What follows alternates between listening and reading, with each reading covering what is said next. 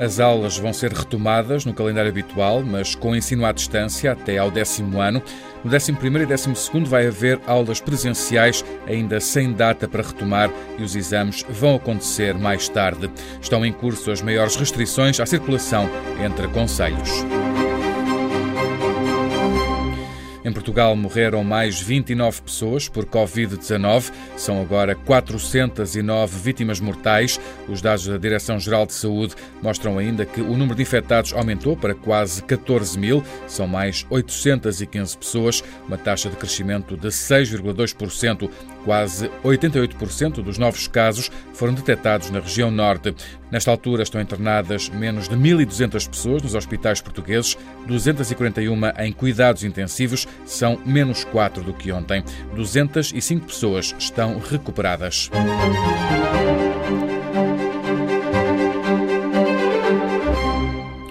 O terceiro período de aulas vai ser com ensino à distância para os alunos até ao nono ano e também para o décimo. Vai iniciar-se na próxima terça-feira, como está definido, e com recurso à telescola, anunciou o Primeiro-Ministro António Costa. Não teremos aulas presenciais até ao final do ano, teremos ensino à distância, reforçaremos o ensino à distância com uma oferta televisiva para procurar suprir as desigualdades que sabemos acrescidas da não frequência da sala de aula não haverá provas de aflição, não haverá exames do nono, do nono, do nono ano e as regras do básico estão definidas. No ensino secundário podem ser retomadas as aulas presenciais no 11º e 12º anos, mas não é ainda possível avançar com uma data. O calendário de exames vai ser adiado para julho e setembro. A atividade letiva pode estender-se até 26 de junho, mas haverá um plano B, garante António Costa. Aquilo que preferimos de poder retomar parcialmente as aulas presenciais do 11º e do 12º ano durante o mês de maio,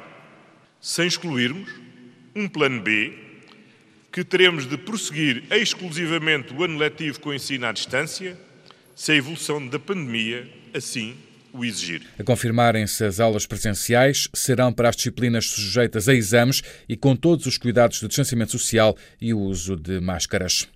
Desde a meia-noite e até segunda-feira, que ninguém pode sair do seu conselho de residência, a não ser que vá trabalhar e com o respectivo documento comprovativo.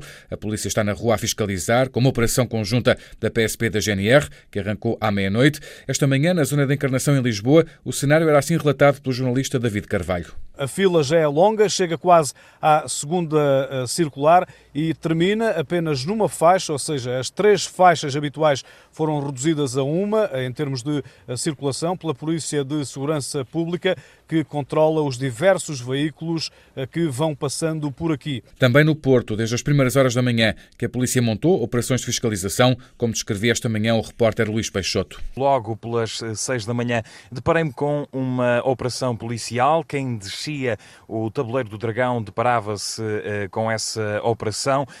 O trânsito era encaminhado para uma ponte por debaixo do tabuleiro, onde os agentes da PSP questionavam eh, os motivos da deslocação eh, aos condutores. Eh, a mesma situação repete-se na Ponte do Infante, onde também há uma operação policial e também na Rotunda de Bonjoia. Cerca de 35 mil elementos da PSP e da GNR vão estar empenhados na Operação Páscoa em Casa, que vai decorrer até ao fim do dia de segunda-feira, para garantir o cumprimento das normas do estado de emergência. Em Portimão, ouvem-se nas ruas e bem perto da praia os avisos para ficar em casa, como escutou a repórter Helena Figueiras. Zero social salva vidas.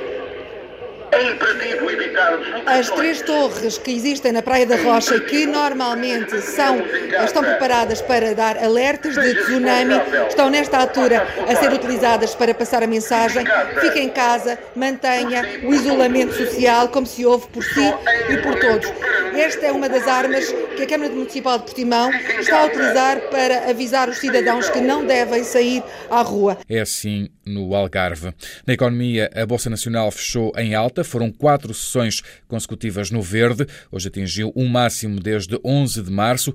De resto, as principais praças europeias mostraram também ganhos sólidos. A Reserva Federal Norte-Americana anunciou que planeia injetar nas empresas e governos estaduais um apoio de 2,3 bilhões de dólares, contrariando desta forma o pessimismo que poderia vir associado a um novo aumento dos pedidos de subsídio de desemprego nos Estados Unidos, que cresceram em quase 17 milhões nas últimas três semanas. O petróleo também está hoje a negociar com fortes ganhos.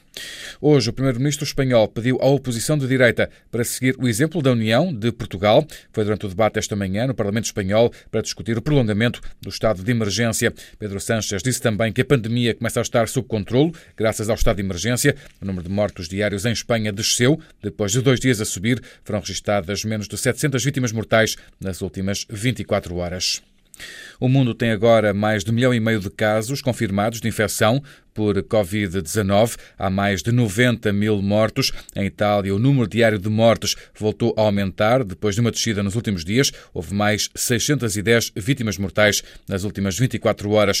O primeiro-ministro italiano recusa-se a aligerar as regras de isolamento e distanciamento social no país nas próximas semanas. Ainda assim, o jornal Corriere della Sera avança que a economia italiana poderá voltar a funcionar a partir de 4 de maio a velocidades diferentes, dependendo da situação nas várias regiões. Já a Finlândia estendeu a maior parte das restrições que tinham sido impostas para conter a disseminação do vírus até 13 de maio.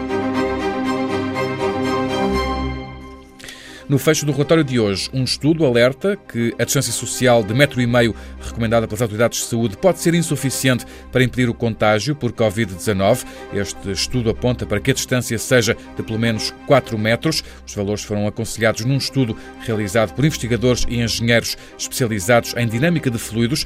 Constatou que a distância recomendada de metro e meio é muito eficaz para aqueles que ficam em ambientes fechados ou ao ar livre com bom tempo, mas é uma distância insuficiente para situações em que as pessoas estão a caminhar ou a praticar desporto.